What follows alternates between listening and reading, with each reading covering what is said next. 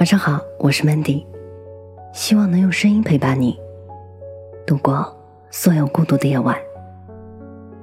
谁还没有故事，只是学会了控制。做着自愈。如果你问我成年之后需要具备哪种能力，我可能会说勇气、担当。也许我还会说坚强、无畏。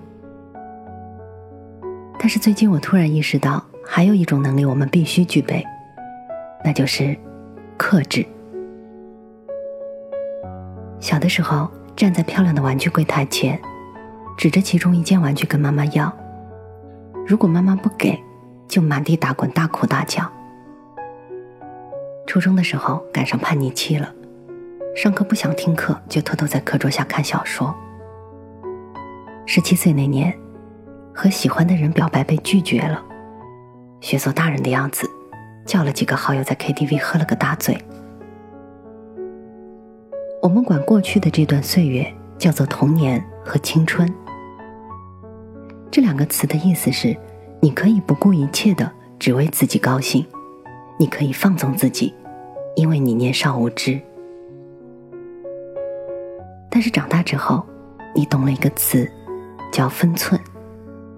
想要做到有分寸，就要有所克制，克制你的欲望，懂得有些事情不能依着你的性子，它可能不如人意，但你要试着接受。你要克制自己的情绪，就算对着很不喜欢的人，也不能大喊大叫、翻白眼儿。你知道，你要有教养，要有礼貌，克制你的情感，知道再爱也不能当第三者。知道在爱的人面前，收起你所有的情绪。有时候人们觉得长大残忍。长大之后，我们被迫在生活面前做着一个又一个无奈的抉择。长大之后，我们扛起了生活的重压。你要体会生活的酸甜苦辣，你要接受命运赋予你的一切，不论好坏。经常收到粉丝的留言说：“我们分手了，我很难过。我知道他已经有了另一半，但我还是忍不住去找了他，因为我实在太想见他一面了。”类似这样的留言我还会看到很多，我就在想啊，三十岁谈恋爱一定会和二十岁谈恋爱有不同，这种不同就是当你年岁渐长，你渐渐有了克制自己的能力。当你知道你和他再没有可能了，你就会克制自己的情绪，不去打扰他的生活。